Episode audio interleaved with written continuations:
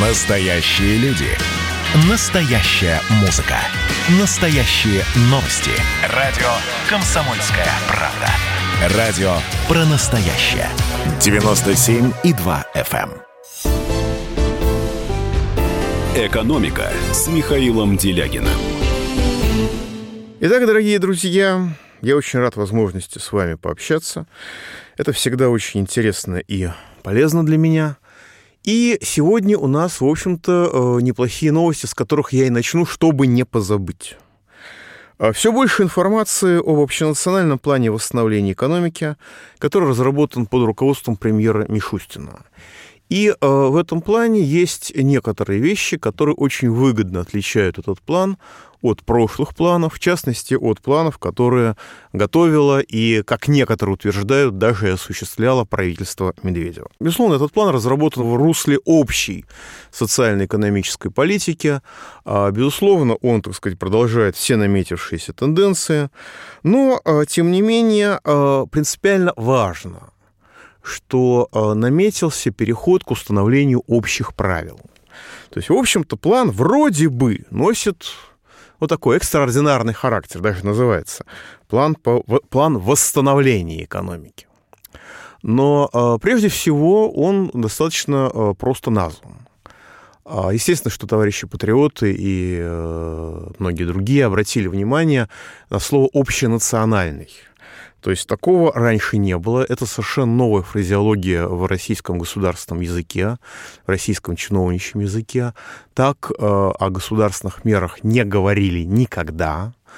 И, кроме того, само название удивительно простое. Вместо там, ну, как, как мы привыкли, э, краткосрочный перечень неотложных мер по стабилизации, развитию и так далее, и так далее, и так далее, четко фиксируется, что задача восстановить экономику.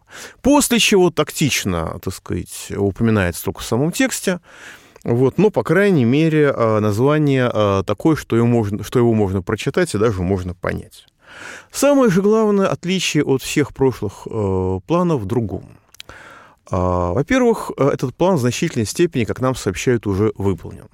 Понятно, что когда вы разрабатываете план в чрезвычайной ситуации, то э, вы записываете автоматически в него некоторые меры, которые уже реализуются, и более того, некоторые меры, которые уже выполнены.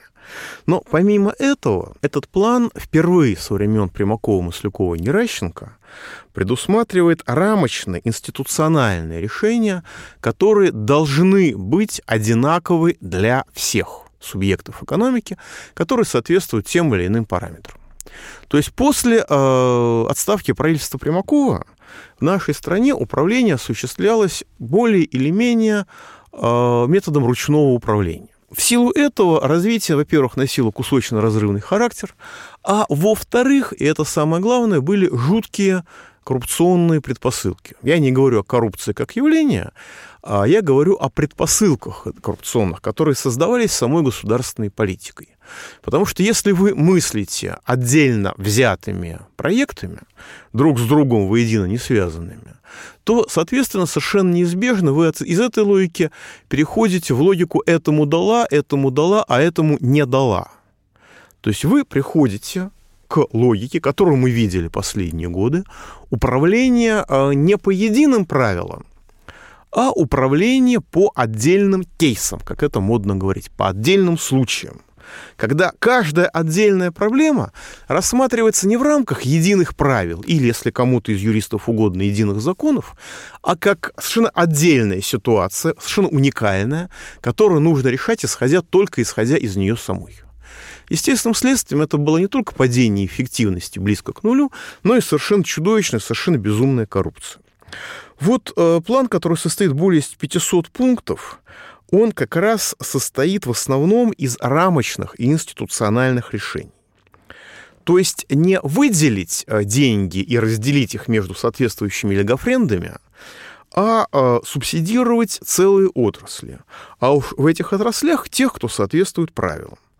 По преимуществу это легкая промышленность, потому что это импортозамещение, и это в общем, стало понятно, что это безопасность. Пищевка себя как-то сама пока кормит.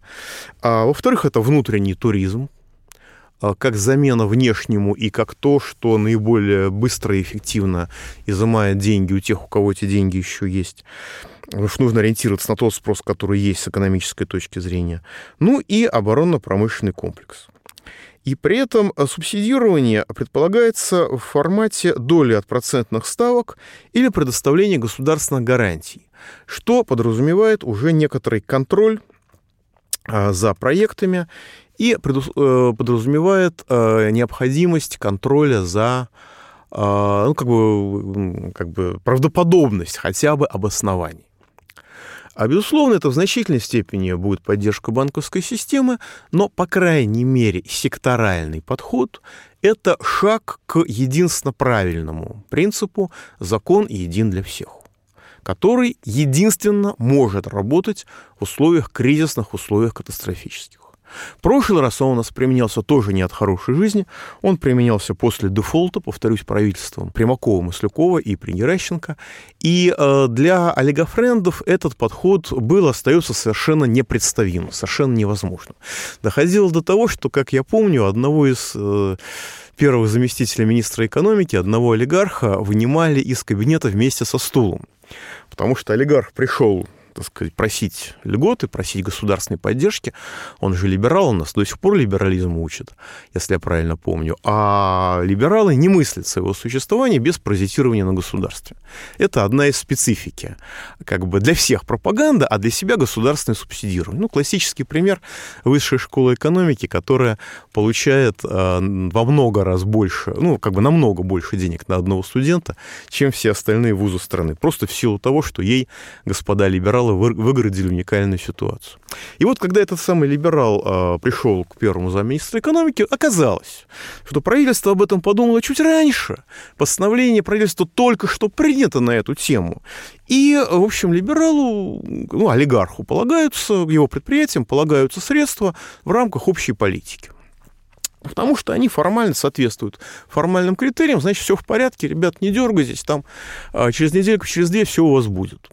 Если вдруг не дойдут, тогда, значит, через две недели приходите, но должно дойти и так. А олигарх настолько не мог поверить в то, что у него не вызымают, не изымают взятку, что у него не вымогают деньги, что, в общем, выносить его из кабинета пришлось вместе со стулом. Но это единственный при- правильный принцип. Это, на самом деле, принцип еще Манежной площади «закон един для всех». Да, это лозунг, который либералы до сих пор, до сих пор считают, как мне периодически объясняют, экстремистским. Но это единственный способ управления экономики в кризисных и тем более в катастрофических условиях. Вот в ситуации коронабесия, которое никуда не ушло, как мы видим, по совершенно безумным требованиям вроде носить, вроде носить перчатки и все остальное. Единственный способ спасения экономики – это введение единых общих норм и единых общих правил. С поправками на то, что выпадает из этих общих правил. И этот план, и этот подход мы в этом так сказать, на базовом уровне, в этом плане правительства Мишустина мы видим. И это вызывает некоторые надежды и некоторый, так сказать, оптимизм. Вторая позитивная вещь, которая есть в этом плане, и она абсолютно бесспорна, это выражает, ну, как бы на бюрократическом языке это называется устранение диспропорций в таможенном обложении ввоза комплектующих и э, готовых изделий. Вот такой вот ужасный бюрократический вылепюк, но при этом смысл предельно простой. Вопрос в том, что мы поощряем. А любая политика, в том числе любая таможенная политика, что-то поощряет, что-то подавляет. Когда вы говорите, что закон един для всех, вы тоже поощряете эффективных и добропорядочных и подавляете неэффективных и недобропорядочных. Хотя эти, естественно, множество совершенно разные. То же самое с таможенной политикой.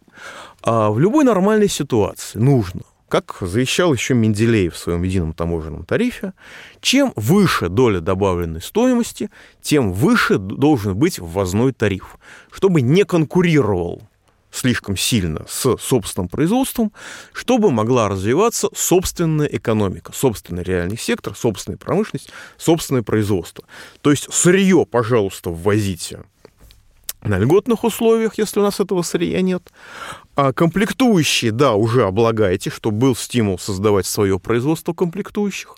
А готовые товары вы должны э, ввоз, ну, как бы максимально ограничивать, чтобы максимально расширять простор для собственных производителей.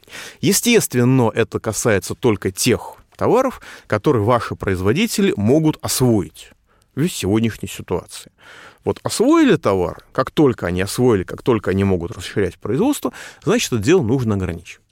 Ровно по этой же причине ВТО категорически истошно выступает против этого принципа, потому что у ВТО и российских либералов подход совершенно другой. Здесь, как в колониях, не должно быть никаких собственных производств, здесь все должно подавляться, мы должны продавать сырье и покупать за это готовые изделия, отдавая всю добавленную стоимость.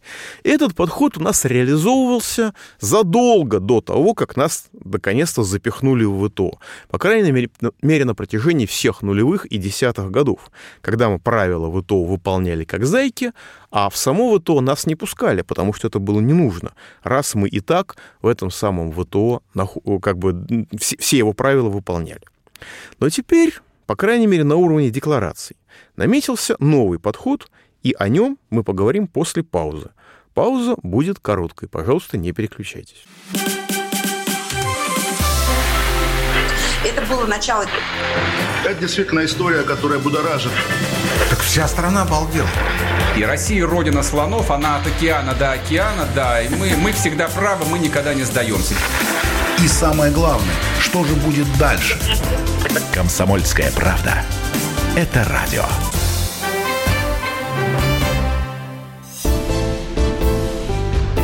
«Экономика» с Михаилом Делягиным. Итак, дорогие друзья, мы продолжаем про изменения, возможные изменения таможенной политики, по крайней мере, декларированной в, э, плане, э, в плане Мишустина. В этом самом плане Мишустина зафиксировано, что э, предполагается устранить диспропорции в, в, в пошлинах на ввоз в страну комплектующих и готовых изделий. Я, безусловно, говорю очень осторожно, потому что прямыми словами ничего не сказано. Но прямыми словами в нашей политической системе ничего хорошего сказать и нельзя. Потому что у нас основные либеральные принципы продолжают действовать. Уже в ВТО на него никто не обращает внимания, ВТО практически рассыпалось. А даже если бы оно и не рассыпалось, мы могли бы из него выйти в любой момент на основании того, что э, как бы правила принципов хождения в ВТО, соглашения присоединения к ВТО, которое наша страна подписала, таковы, что подписывать это было можно только в состоянии, в измененном состоянии сознания.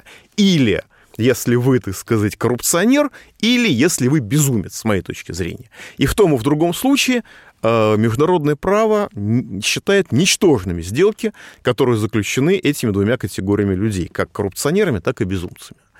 И не случайно, что как только мы вошли в ВТО, у нас сразу бурный инвестиционный рост в более чем 6,5% прекратился, как будто его выключили.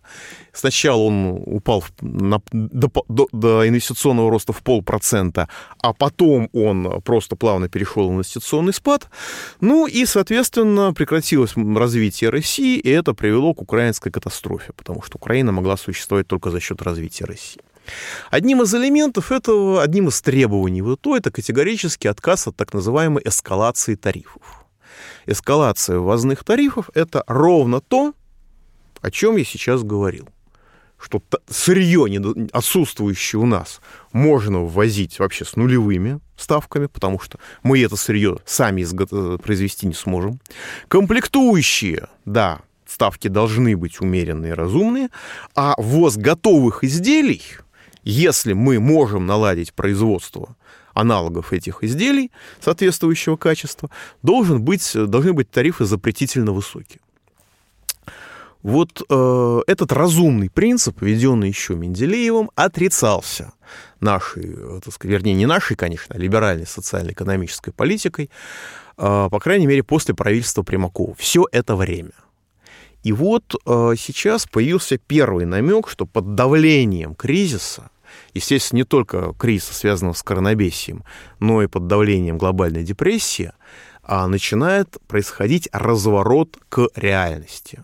Начинает, возможно, я подчеркиваю это, происходить разворот к здравому смыслу, к тому, что Россию нужно все-таки развивать, а не уничтожать. И в этом одна из основных надежд, на мой взгляд, связанных с планом Мишустина.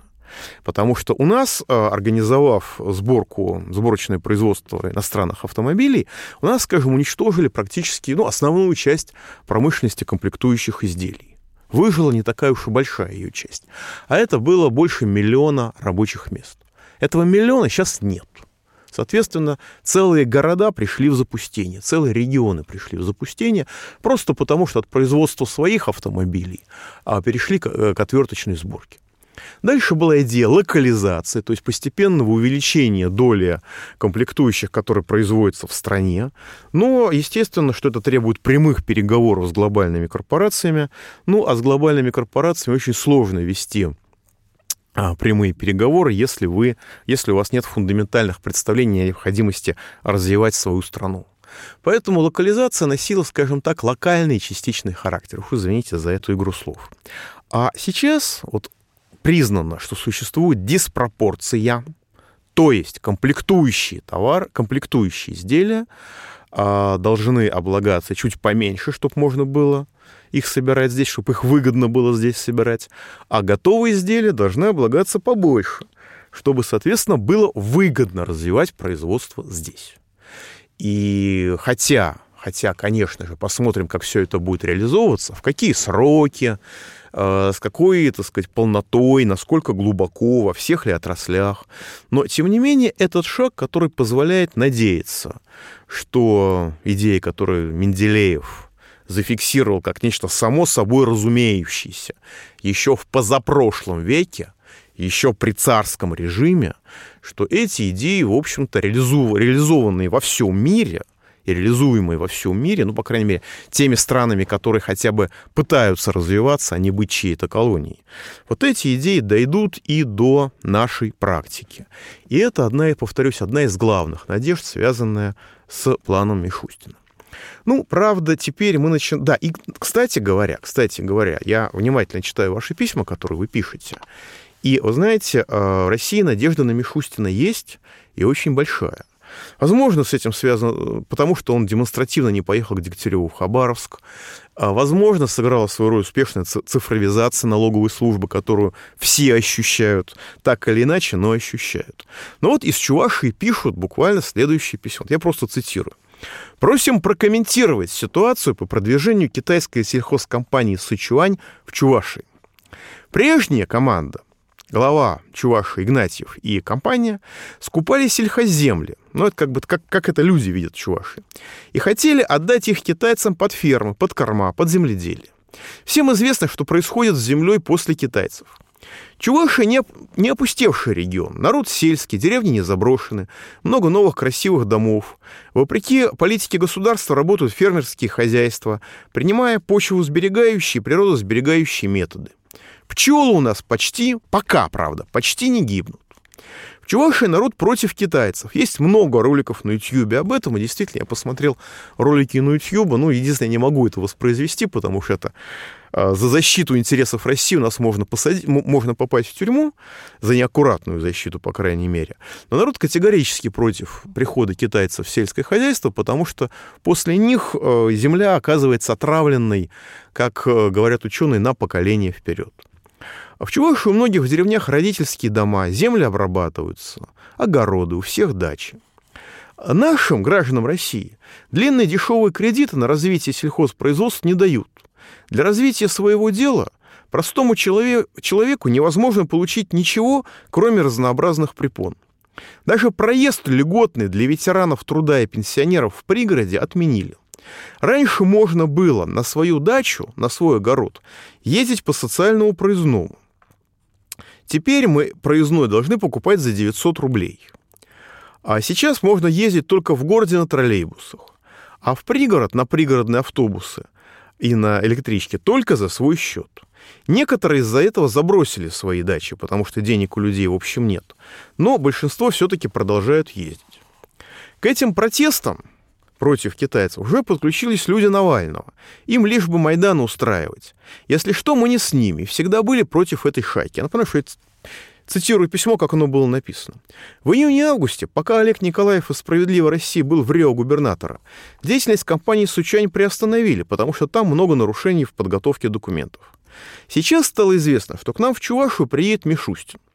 Навальнята высказали предположение, что он поддержит китайцев и отдаст им наши земли, потому что как-то связан с китайцами и поддерживает их. Но мы надеемся, что в связи с принятием поправок в Конституцию он все же откажет китайцам. Ведь сейчас запрещено продавать земли иностранцам, вопросительный знак, наивные люди.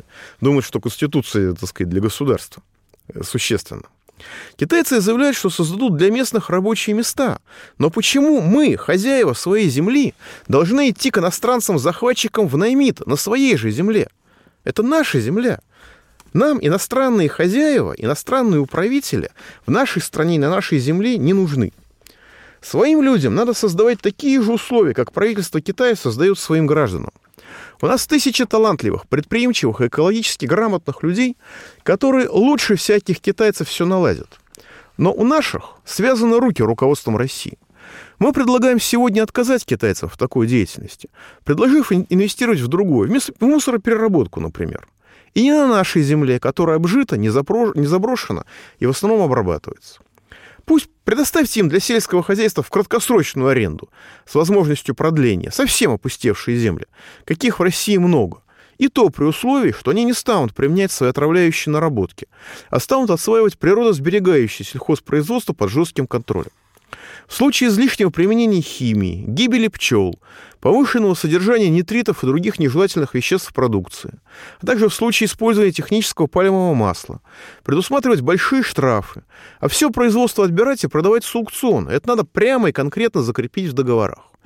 Как повлияют принятые поправки в Конституцию на ситуацию? Ведь сейчас запрещено в соответствии с этими поправками земли продавать иностранцам. Ну, коллеги, запрещено не продавать иностранцам, запрещено отдавать земли России другим государствам. Продавать иностранцам, как я понимаю, как, как было можно, так и можно. Но меня э, очень вдохновляет ваша вера в правительство Российской Федерации. Я ее разделяю отчасти. И давайте подождем итогов визита премьера Мишустина в Чувашу. Я надеюсь, что он примет правильное решение, потому что план Мишустина, который, так сказать, публикуется и который сейчас обсуждается, по крайней мере, существенно отличается от многих-многих других планов, которые готовились прежними правительствами. Пауза будет короткой, не переключайтесь. Настоящие люди. Настоящая музыка. Настоящие новости. Радио «Комсомольская правда». Радио про настоящее. 97,2 FM. эм. «Экономика» с Михаилом Делягиным. Да, дорогие друзья, вы тут, конечно, много чего пишете. Ну, я, я вполне понимаю, разделяю ваш скепсис в значительной степени. И действительно, э, дикость э, многих региональных властей выходит за рамки того, что можно себе вообразить. Ну, что там далеко ходить? Вы тут на меня обижаетесь, что я про Забайкалье много говорю, где нас, по-моему, даже и не слушают. Но э, на самом деле губернатор Забайкалья, господин Осипов, считается, причем не одним, я с несколькими специалистами разговаривал, он считается одним из самых лучших губернаторов нашей страны. И когда я говорю о проблемах, которые возникают там, ну, все могут представить себе, какова же ситуация у тех губернаторов, которые лучшими не считаются.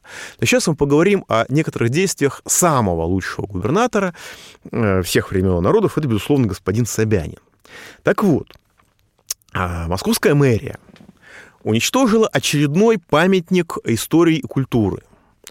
А, ну, может быть, формально он такого статуса и не имел, но э, как бы умудрились уничтожить на Ходынке в Москве, это не так далеко от центра, водокачку XIX века. То есть более чем 100 лет этой водокачки.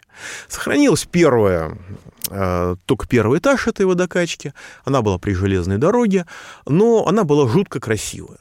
Она была прочная, а сочетание красоты и прочности, согласитесь, не для всех архитектурных памятников свойственно. Она использовалась еще в 90-е годы, где была контора ЖЭКа, в ней располагалась. То есть при желании вполне можно было сохранить этот, а, может быть, неформальный, но точно реальный памятник архитектуры. Но зачем? Это же реальное, а не фиктивное культурное наследие нашей страны. Это же часть нашей культуры, нашей истории. А нас, если судить по реформе образования, это государство хочет превратить в Адольфов, не помнящих родства, даже не в Иванов, в Адольфов. И, соответственно, все, что связано с культурой, должно либо уничтожаться, либо превращаться в пропаганду гомосексуализма и прочих извращений. И мы видим, что, несмотря на протесты и населения, и жителей Москвы, я говорю о Москве, потому что это как бы часть России, где наиболее сильны гражданские права, где люди могут отбиться от милиции, где а, для того, чтобы там убить какого-нибудь неугодного, его из московского, а, так сказать, э, так сказать, предприятия в СИН увозят, так сказать, в Челябинск, как это было с Марцинкевичем. Насколько я, конечно, понимаю ситуацию. То есть Москва — это относительно цивилизованное место, и это относительно цивилизованная власть. Эта относительно цивилизованная власть продолжает уничтожать памятники нашей культуры, продолжает уничтожать памятник о прошлом. Причем не уродливые, а действительно очень красивые, очень милые, очень симпатичные. Я понимаю людей, которые, там, когда сносят очередную коробку 30-х годов бетонную, да, формально это может и памятник, но выглядит она ужасно, и смотреть на нее было страшно. Но э, в данном случае э, была уничтожена более чем столетний памятник, очень прочный, из совершенно замечательного водо, э, кирпича, памятник промышленной архитектуры с совершенно уникальным оборудованием внутри, а, который прекрасно использовался еще совсем недавно, еще 20 с небольшим лет назад. То есть его вполне можно было использовать. Но его снесли. В общем, Ничего нового в этом нет. Эту политику начал не Собянин, ее еще Лужков начал. Собянин, возможно, по моим ощущениям, для него уничтожение культурного наследия – это, в общем, дело, ну, может быть, не самое главное, не самое приоритетное, несопоставимое по важности с а, ликвидацией ливневой канализации, с бордюрами, с плиткой, а, зарабатыванием на масках – и прочих перчатках, и прочем коронабесии. Но, по крайней мере, по-моему, если судить по, по действиям мэрии Москвы, это очень важное направление политики Москвы. Но э, причем, как обычно, проводилось уничтожение абсолютно беспощадно. Там трудолюбивые соотечественники, которые этим занимались, как я понимаю, вступили, а, вообще напали на депутатов муниципальных, которые пытались спросить у них, а какие, где ваши документы, на основании чего вы уничтожаете культурное достояние страны. За счет чего вы уничтожаете культурное достояние? На каком основании вы уничтожаете культурное достояние нашего народа? Ну, вместо того, чтобы показывать документы, может, слишком сложное для них слово, они просто напали на женщину, вот, э, муниципального депутата, который, значит, пыталась их образумить. Никаких документов у них не было. То есть все, как обычно, происходит у московских властей. У нас есть возможность осуществлять насилие в отношении вас. Вот мы это насилие в отношении вас осуществлять и будем. Это, в общем, производит, производит впечатление такого фирменного почерка уже господина Собянина. Но э, прелесть в другом. Прелесть на основании, как бы формальное обоснование. Так вот, водокачку, который больше ста лет, водокачку 19 века, снесли, знаете почему? Не потому, что это аварийно, не потому, что якобы она непрочна, не потому, что она якобы кому-то мешает. Ее снесли как самострой. То есть можете себе представить? А больше ста лет стояло сооружение. Памятник промышленной архитектуры. Может быть, формально не признан, но безусловно, потому что красиво, интересно и очень, на самом деле, необычно. И действительно, можно было, я смотрел фотографии, я бы сходил на это посмотреть, в конце концов, если бы знал. А сейчас уже идти некуда. Сейчас уже там будет, ну, возможно, очередной человейник. Может быть, построенный прямо на железнодорожных путях, как у нас в Москве сейчас в некоторых местах строят. Но ее снесли как самострой. То есть как баню Пугачевой, понимаете? Вот э, как бы, то есть то, что она больше ста лет простояла, никого не интересует. То, что она была, ну, как бы для нынешнего поколения москвичей, всегда это не важно. Это самострой. Когда ее в 19 веке строили, то забыли и спросить разрешение господина Собянина. У меня маленький вопрос. А как вы думаете, а Кремль не самострой? Но если можно признать самостроем здание, возведенное в XIX веке, то что мешает признать самостроем Кремль? Ну, представляете, собрался президент на работу, приезжает, а там руины. И объясняют ему, так сказать, трудолюбивые соотечественники на ломаном русском языке, что когда Юрий Долгорукий Москву строил, И когда там соответствующий царь, я уж не помню какой, строил Кремль, Иван Грозный, а, ну, они забыли спросить разрешение господина Собянина. Но ведь согласитесь, что московская мэрия же не давала разрешения на строительство Кремля. И на строительство Москвы московская мэрия тоже не давала разрешения. Ну, за исключением ее современной части. Соответственно, если исходить из принципа прецедента, раз признали самостроем э, сооружение XIX века, то, наверное, можно признать самостроем и сооружение, э, так сказать, 16, 17, 18 веков. Что мешает этим людям снести Кремль? Представляете, сколько новых башен этих 39-этажных чело, э, человейников или элитных, элитных, по-настоящему, по-честному элитных, э, чуть не сказал хосписов, извините, пожалуйста, комплексов, можно построить на территории бывшего Кремля. Это же классно. Это же шикарный бизнес. Да, конечно, юридический статус Кремля прописан отдельно в законах, но э, что мы видели а, много соблюдений законов со стороны московской мэрии. Ну, какие-то соблюдаются, безусловно, многие соблюдаются. А какие-то, поговорите с активистами, не соблюдаются. Почему бы не нарушить те законы, которые, так сказать, московская мэрия, в общем-то, не готова соблюдать? А почему бы не расширить их список? Ну, то есть, на самом деле, юридических преград, фактических преград для этого нет. А, ну, а теперь, чтобы, так сказать, не казалось, что я как-то слишком сильно не люблю московскую мэрию, поговорим о других мэриях. Скажем, мэрии Читы. Она побила все рекорды, на мой взгляд, бытового идиотизма, хотя, возможно, я ошибаюсь. Это моя гипотеза. Мэрия Читы долгое время закатывала люки под асфальт. То есть есть канализационный люк. Бубух, сверху закатывается асфальт, и в нем потом проколупывается дырка. Естественно, народ возмущался, потому что э, очень часто проколупливали дырку, она так оставалась дырка, люди там колеса теряли, люди в аварии попадали, люди бились. Ну и просто выглядит совершенно чудовищно. И, естественно, по этому поводу негодовали. И, наконец, мэрия Читы объяснила, цитирую сообщение пресс-службы мэрии Читы. Асфальтоукладчик кладет 3 метра асфальта во всю ширину. Местодохождение люков при этом помечается. После они вырезаются и поднимаются на уровень асфальта. То есть а мэрия Читы объяснила систематически закатывание люков под асфальт технологией укладки асфальта.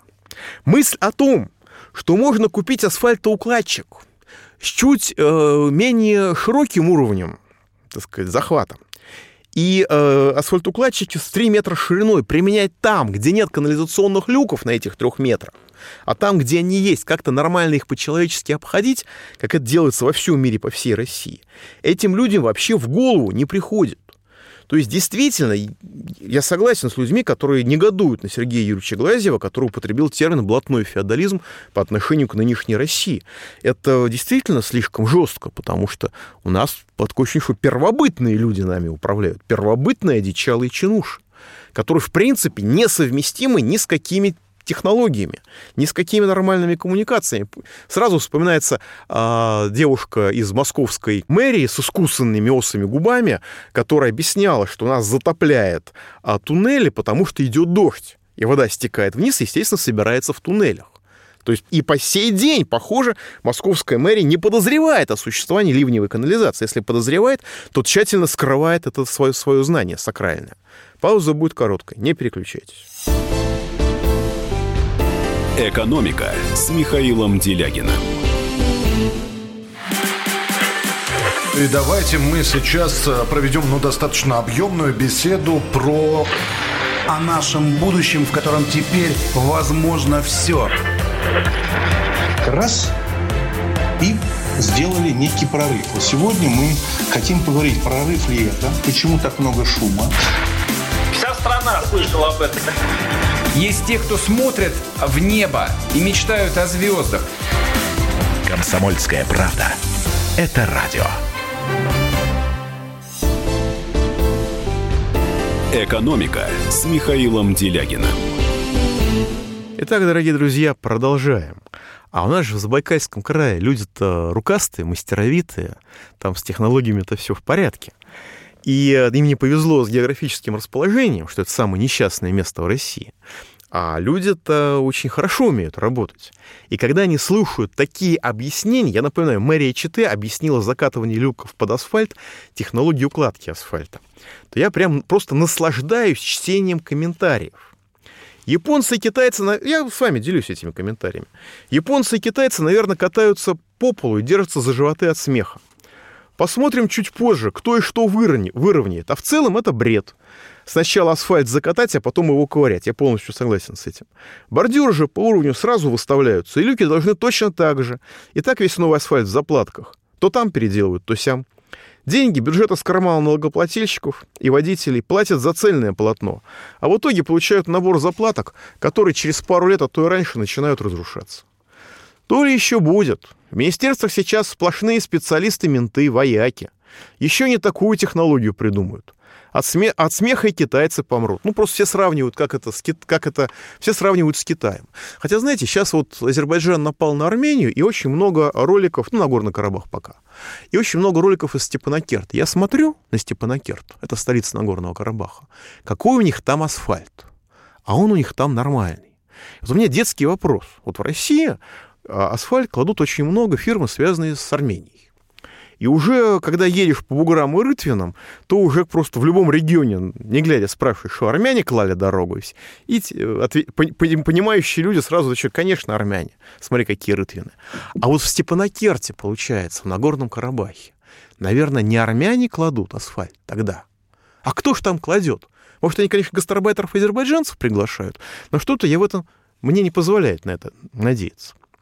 Продолжаем комментарием забайкальцев по заявлениям чеченской мэрии о том, что нужно сначала класть асфальт, а потом колупать в нем дырки для люков. Да точно других способов во всем мире не придумали, коль свой мозг не работает. Посмотри, как другие люди делают. Мэрия только забыла указать, что второй этап, вырезка отверстия под люк, производится только после чувствительного пенделя со стороны серьезных контролеров. А зачастую необходим третий этап, тоже двойной пендель, закатка асфальта вокруг уже поднятого люка. Уже вторую неделю с нетерпением жду начала третьего этапа на улице Белорусской. Все нанооградки вокруг выгрызенных люков снесены беспечными автолюбителями. Все это бред мэрии перед народом и показуха якобы своей компетентности. А не слабо было мэрию подрядчика, выигравшего конкурс, потребовать технологическую карту, а потом и потребовать выполнения работ в соответствии с этих картой. А так получается выгораживание подрядчика с одновременным прикрытием своей бестолковости. Причина, скорее всего, в том, что основные деньги в покрытии, в асфальте, а обустройство копейки, которые можно и кинуть нищему. А вывод в том, что представители мэрии заинтересованы в такой технологии. Видимо, дорожные фирмы под ними. Если приглашать немецких специалистов, то дороги, конечно же, дешевле будут обходиться. Но вот здесь пишет явно очень наивный человек, насколько можно судить по технологии строительства. Задача не, не построить дороги, а распилить деньги. А дороги вообще должны быть одноразовые при такой технологии. Немцы здесь просто нерентабельны.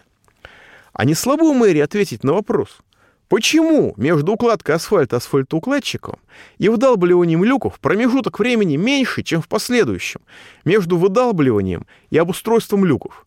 Это что, чтобы мы, автомобилисты, вас больше боготворили? Я думаю, что просто мэрия поддерживает таким образом отечественных производителей, а именно ремонтные мастерские, которые потом ремонтируют автомобили, которые разбиваются в этих дырах. Ну, я думаю, что это, моя, что это конечно, гипотеза. Ну и последнее, что это все технологии Чубайса и вполне допускаю. Ну и другие новости. Безусловно, Читинская мэрия – это все-таки не про Забайкальский край. Это другая отрасль власти. Пусть даже Конституция, так сказать, насколько я понимаю, ее и подчинила теперь а региональным властям. Потрясающая новость. Зам губернатора Забайкальского края поиграла с роботами и посмотрела в очки э, виртуальной реальности на открытие IT-клуба в Чите. А Ягма Ванчикова побывала на открытии первого в крае Центра цифрового образования IT-клуб в Чеченской гимназии 21 и поиграла в роботов. В центре 6 кабинетов. Обученные в Хабаровске, Нижнем Новгороде и Липецке, ну, вероятно, ближе Липецка специалистов не дошлось. Преподаватели будут учить детей робототехнике, кибергигиене и алгоритмике. По окончании курса они получат квалификацию младших разработчиков с необходимыми навыками моделирования и конструирования. И вроде все хорошо ребята будут учиться полезному. А реакция забайкальцев совершенно другая. Из комментариев. Что значит открыла? Пришла ленточку перерезала. За чей счет все это и при чем тут вообще она? Как зам губернатора она ответственна за развал всей социалки в крае. Ответственна за поступки, порочащие звание госслужащего, за злоупотребление своей должностью. Смеяться над ней не собираюсь, а только плакать над долей Забайкальского края, во главе которого такие горе-руководители. Напомню, еще раз напоминаю, что губернатор Забайкальского края считается одним из лучших губернаторов страны. Согласна, стыдно за такого замгубернатора. Неужели Забайкалье недостойно лучшего? Ну, хочется нам, чтобы краем руководили достойные люди. Хотелось бы узнать судьбу дела в отношении бывшего директора Забайкал спецтранс Баясхалана Ванчикова, мужа Аягмы. Там выемку документов проводили. Или с Ванчикова все гуся, все с гуся вода. Ванчикова не стесняется появляться публично и формирует положительный образ. Старается, чтобы люди забыли, что она учит по целевому направлению двух детей в Москве. Хочет остаться на своей работе, хочет, чтобы ее дети продолжили обучение за счет бюджета, хочет, чтобы ее муж продолжал работать. А граждан Забайкальского края, не получающих ответа на свои вопросы, обзывают горе-комментаторами. Ее замечательные коллеги из муниципалитетов умеют, как нам рассказали недавно, собирать деревянный конструктор – Госпожа Ванчикова умеет играть с роботами. И, о чудо, умеет носить очки, пусть даже для виртуальной реальности. Круто тень. Игроки сборной команды малышей из детского сада в шоке. Таких высот им никогда не достичь. Будем надеяться, что читинские чиновники не станут скрывать от малышей секрет надевания чудо-шапки. Вопрос. А в следующей новости нам расскажут, как чиновники профессионально умеют лепить куличики из песка – так наши чиновники не снимают чудо-шапки розовые очки, когда смотрят на бардак в городе. У них в воображаемой виртуальной реальности все красиво и хорошо. У нас что, теперь везде Ванчиков будут преподносить как великого человека Забайкалья? То-то она сделала и там-то побывала. Такое ощущение, что специально это делается, чтобы отвести глаз от недавнего плевка жителям Забайкалья в лицо с поступлением ее дочери в МГИМО. Что и требовалось доказать. Жуткая пандемия, в разгар которой в ролике никаких полутора метрах дистанции и речи нету. И это на самом деле правда, потому что мы, может быть, и верили бы в, этот, э, в эти разговоры о коронабесии, но мы же видим, что московская мэрия прекрасно организует массовые мероприятия, вроде э, марафона. В Забайкальском крае отчитываются опять-таки о массовых скоплениях. Шереметьево сейчас устроили лютую давку в медпункт. Если бы коронавирус был так опасен, как нам рассказывают коронабесы, там бы уже все умерли. Да и 15 апреля бы все позаражались в давке, устроенной искусственно московскими властями. Ну что ж, дорогие друзья, на этом заканчиваем. Пауза будет короткой. До следующего понедельника. Счастливо. «Экономика» с Михаилом Делягиным.